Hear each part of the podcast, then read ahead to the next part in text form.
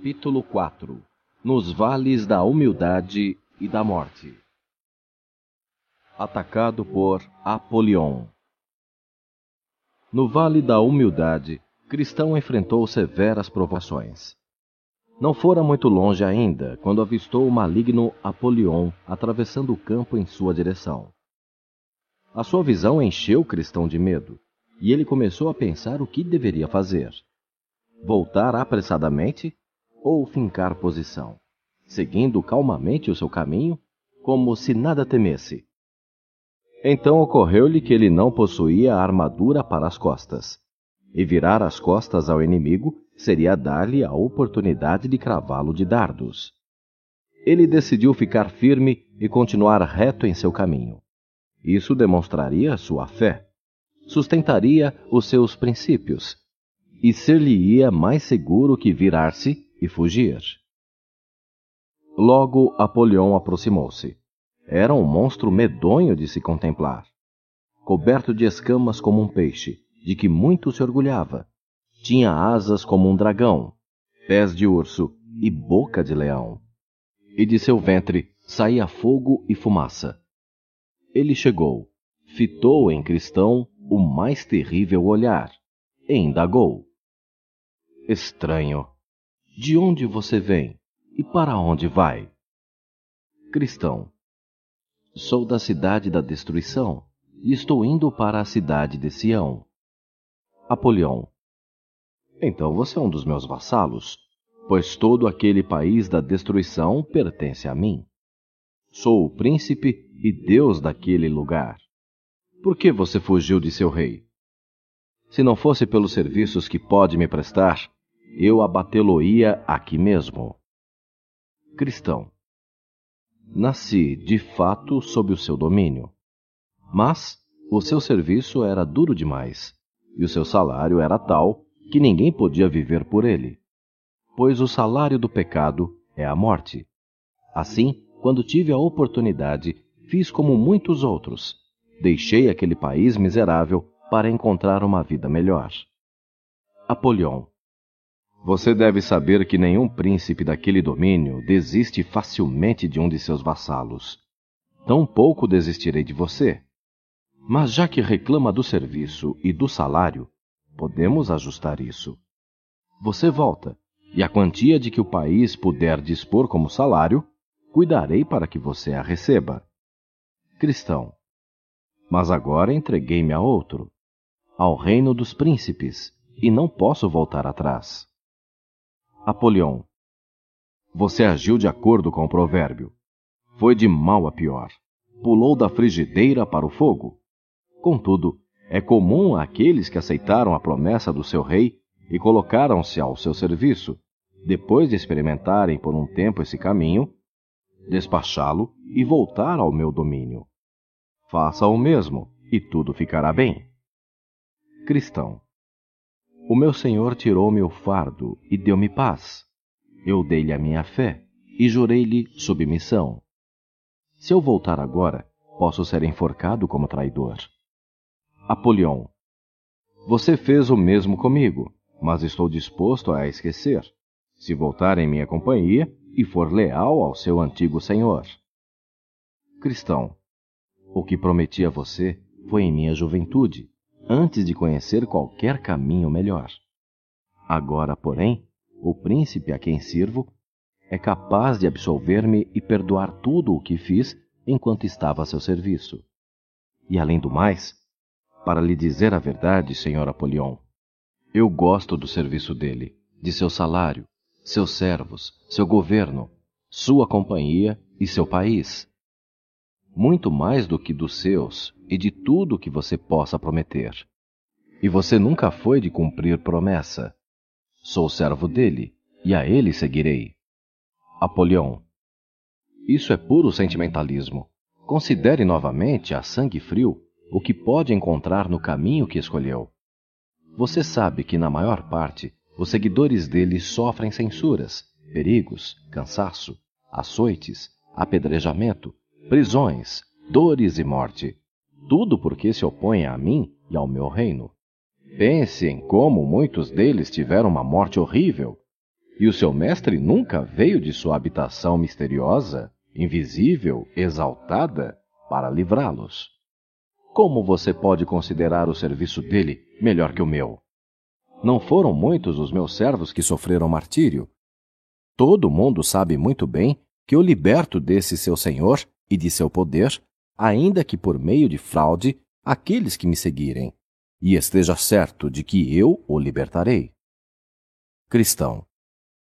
Quando ele, em alguma ocasião, não livra os seus servos das dificuldades, é para o bem deles. Isso fortalece-lhes a fé e o amor pelo que é certo, propicia-lhes a oportunidade de mostrar sua sinceridade e amor, e acrescenta a sua recompensa. Enquanto a morte de que você falou é apenas temporária. Ele liberta os seus servos da morte e concede-lhes uma vida perfeita no porvir. Os servos dele não esperam um livramento imediato dos perigos e desconfortos triviais desse mundo atual e perecível, mas estão dispostos a esperar no Senhor, sabendo muito bem que serão mais que recompensados por todo o seu sofrimento, quando ele vier em sua glória com todos os seus santos anjos. Apolion. Mas você já lhe foi infiel. Cristão. Em que já lhe fui infiel? Apolion. Você falhou e caiu no pântano do desespero. Desviou-se do caminho para ir à casa do Senhor Legalidade, a fim de pedir a ajuda e o conselho de um tal sábio segundo o mundo. Você dormiu e perdeu o livro no caminho. Estava pronto a voltar atrás, à vista dos leões acorrentados. E quando você fala do que viu e ouviu no caminho e de tudo que o seu Senhor lhe tem feito, é com um certo desejo íntimo de vanglória. Cristão, tudo isso é verdade, e há muito mais que você omitiu. Entretanto, o príncipe a quem sirvo é misericordioso e pronto a perdoar. Apolion, explodindo de raiva. Sou um inimigo desse príncipe. Odeio suas leis, a sua pessoa e o seu povo. Vim com o propósito de capturar você. Cristão, cuidado, Apolion, com o que você faz. Estou na estrada do rei, o caminho da santidade, e estou a serviço dele. Portanto, certifique-se de não ultrapassar os seus limites. Então, Apolion saltou no meio da estrada, à frente de Cristão, e ameaçou: Não tenho medo dessas coisas. Prepare-se para morrer, pois juro por todos os poderes infernais que você não irá adiante. Tirarei a sua alma bem aqui. E ele arremessou um dardo flamejante no coração de Cristão.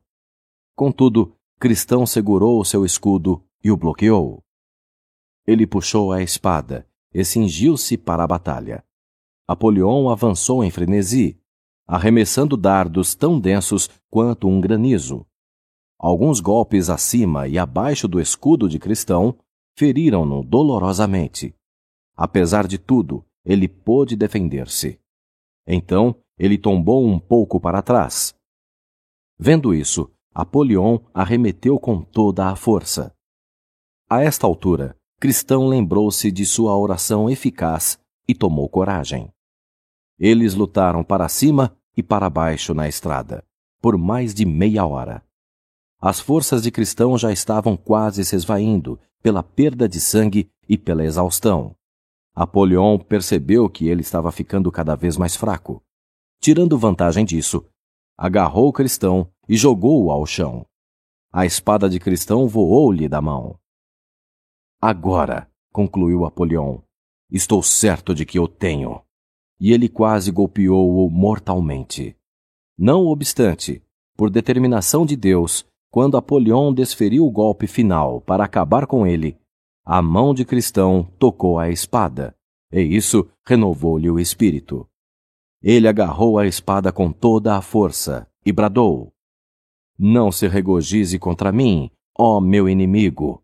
Quando eu caio, levanto-me novamente. E ele desfechou contra Apolion um golpe fatal, fazendo-o cair para trás mortalmente ferido. Reunindo toda a sua força, Cristão ficou em pé e avançou para ele gritando: Em todas estas coisas, somos mais do que vencedores por aquele que nos amou. Isso foi demais para Apolion. Ele expandiu as asas e voou embora. Então, estendeu-se para o peregrino uma mão de misericórdia, cheia de folhas curadoras da árvore da vida. Cristão apanhou as folhas e aplicou-as aos ferimentos, que foram imediatamente curados. Ele assentou-se ali para comer pão e beber de uma garrafa que lhe fora dada por prudência. Revigorado, tomou a jornada com a espada na mão, sussurrando: Eu não sei, mas algum outro inimigo pode atacar-me. Os horrores do Vale da Morte. Além desse vale, havia outro mais profundo, o Vale da Sombra da Morte, onde cristão sofreu mais que no Vale da Humildade. Em meus sonhos, ouvi chegar à beira desse vale profundo, onde encontrou dois homens, amor próprio e crítico, que voltavam apressados. Eles eram descendentes dos espias que trouxeram um relatório negativo sobre a boa terra de Canaã. Para onde estão indo? perguntou o cristão. Volta, volta! gritaram eles. Nós estamos voltando e é melhor você fazer o mesmo, se tem amor à vida. Cristão. Por quê? Qual é o seu problema? Problema? Estávamos indo para esta mesma estrada em que você viaja e fomos até onde deu a nossa ousadia. De fato, quase nos tornamos passado, porque se houvéssemos ido um pouquinho mais adiante, já não estaríamos aqui para contar a história e adverti-lo. Cristão. Mas o que foi que vocês viram? Já estávamos quase no vale da sombra da morte, quando, por sorte, avistamos o perigo antes de chegar a ele. Cristão, mas o que vocês viram? O que vimos? Ora, o próprio vale. Ele era escuro como breu. Vimos os elfos, os sátiros e os dragões do abismo.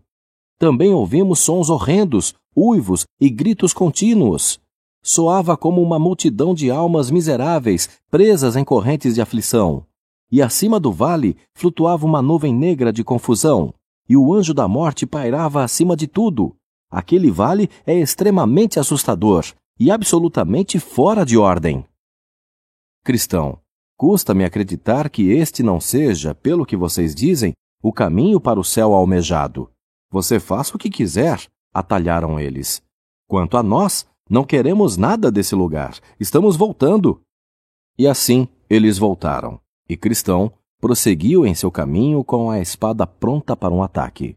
De repente, ele viu, num dos lados da estrada, um fosso profundo, para onde durante séculos um cego guiara outro, e do qual ninguém nunca emergira. E no outro lado havia um charco imundo, onde os libidinosos de todas as eras haviam caído, e não tinham encontrado fundo para os pés. O rei Davi uma vez caiu aí, e ter-se-ia afogado se não fosse pela misericórdia do Senhor que o levantou. A trilha entre a vala e o charco era excessivamente estreita, e Cristão teve de ser extremamente cauteloso para permanecer nela. Era como caminhar numa corda esticada sobre uma cova sem fundo, na escuridão. Prosseguir era perigoso, mas era igualmente arriscado tentar virar-se e retornar. Ele rastejou adiante, sentindo o caminho, não sabendo a que minuto poderia chegar ao fim e mergulhar na morte. No meio do vale, junto à trilha, estava a boca do inferno, de onde subiam chamas e fumaça. E havia ruídos medonhos e vozes lúgubres, contra os quais a espada de cristão era ineficiente lembrou-se da oração fervente e eficaz e clamou: Ó oh Senhor, eu te suplico, livra a minha alma. Com isso, teve um pouco mais de fé. Cristão avançou uma boa distância, enquanto as chamas ocasionalmente lançavam-se em sua direção, e ele continuava a escutar os ruídos pavorosos. Ouvia o barulho de algo se movendo de um lado para o outro à sua frente, dando-lhe a impressão de que seria feito em pedaços ou esmagado como um torrão de terra na estrada. Isso atormentou-o por várias milhas. Então pareceu-lhe ouvir uma turba de demônios vindo em sua direção. Ele parou para decidir o que fazer. Pensava voltar atrás, mas raciocinava que poderia estar na metade do caminho, que atravessava o vale. Compreendendo que já atravessara muitos perigos e imaginando se os riscos atrás de si não eram maiores que aqueles à sua frente, ele resolveu ir adiante. Contudo, os demônios pareciam estar cada vez mais perto. Quando eles quase o tocaram, Cristão bradou: Eu caminharei na força do Senhor Deus. Ouvindo aquelas palavras, os demônios retiraram-se e não mais vieram. Não posso me esquecer de relatar uma coisa. Quando o cristão aproximou-se do fosso ardente, ficou tão confuso que não reconhecia a própria voz. Enquanto ele atravessava a vala, um demônio andava na ponta dos pés atrás dele, cochichando em seus ouvidos blasfêmias insultuosas contra Deus. Cristão pensava que tais blasfêmias procedessem de sua própria mente. Isso muito o preocupou, mais do que qualquer outro erro que ele cometera pelo caminho, porque as palavras e os pensamentos perversos eram demasiadamente amargos e injustos para com aquele a quem mais amava, aquele que tanto fizera por ele. Não obstante, não conseguia evitar o pensamento de que ele mesmo não poderia imaginar e sussurrar tais palavras. Não sabia, entretanto, de onde elas viam, nem como impedir os ouvidos de ouvi-las. Depois de viajar por algum tempo neste estado desconsolado, pareceu-lhe ouvir uma voz à sua frente dizendo: Ainda que eu ande pelo vale da sombra da morte, não temerei mal algum, porque tu estás comigo. Agora ele estava alegre porque, primeiro, acreditava que alguém temente a Deus estava nesse vale sombrio, assim como ele. Segundo, acreditava que Deus estava com aquela pessoa, fosse quem fosse, ou ela nunca teria dito tais palavras. E Cristão concluiu: se Deus está com esta pessoa, está comigo também. Ou eu não teria ouvido estas palavras num lugar como este. Em terceiro lugar, Estava contente por acreditar que poderia alcançar a tal pessoa e ter uma boa companhia pelo resto da viagem. Então, ele apressou-se o mais que pôde, chamando pela pessoa à sua frente. Contudo, não houve resposta. Fosse quem fosse que estivesse adiante dele, não deveria conhecer o significado do que ele ouvira, ou a sua fonte, e pensava que estivesse sozinho na estrada. E assim, ele não obteve resposta emergindo da escuridão do vale. O dia estava amanhecendo. Avistando os montes ao leste, Cristão pensou consigo. Ele transformou em manhã as sombras da morte. Olhando atrás de si, o caminho por onde viera, maravilhou-se de como o Senhor o fizera atravessá-lo. Recordou-se do versículo: Das trevas manifesta coisas profundas, e traz à luz a densa escuridade. Cristão ficou profundamente comovido ao ver todos os perigos dos quais fora livrado. Agora o sol estava brilhando, e isso era verdadeiramente uma bênção, porque a pior parte do caminho ainda estava por vir. Diante dele, no final do vale, havia armadilhas, laços, alçapões, trechos escorregadios, grandes buracos escancarados e covas profundas. Ninguém poderia evitar tudo aquilo na escuridão, e não evitá-las significaria a morte certa. Mas agora ele podia enxergar o caminho, e seguiu passando por tudo e dizendo: A sua lâmpada brilha sobre a minha cabeça, e pela sua luz atravesso as trevas. À luz que vinha do alto, ele chegou ao final do vale. Agora, em meu sonho, vi no final do vale estas coisas: sangue, cinzas, ossos e milhares de corpos mutilados, de peregrinos fiéis que haviam seguido esse caminho. Enquanto eu imaginava o que teria causado esse assassinato em massa de seres humanos, vi logo à minha frente uma caverna, onde nos tempos antigos habitaram dois gigantes, Papa e Pagão. Por seu poder e tirania, aqueles homens e mulheres cujos ossos e cinzas estavam diante de mim haviam sido cruelmente mortos. Quando o cristão passou sem maiores riscos por este lugar, perguntei-me por que ele não fora molestado. Então fiquei sabendo que Pagão fora morto havia muitos dias, e o Papa estava muito velho. Também soube que, por causa das muitas escaramuças do Papa com o governo, em sua juventude, ele ficara tão louco e com as juntas tão enrijecidas que tudo o que podia fazer agora era sentar-se à boca da caverna, rindo dos peregrinos quando passavam e roendo as unhas por não mais poder pegá-los. Ao ver o velho gigante, Cristão não soube o que pensar, até o gigante o ameaçar. Vocês não vão se corrigir, antes que mais de vocês sejam queimados.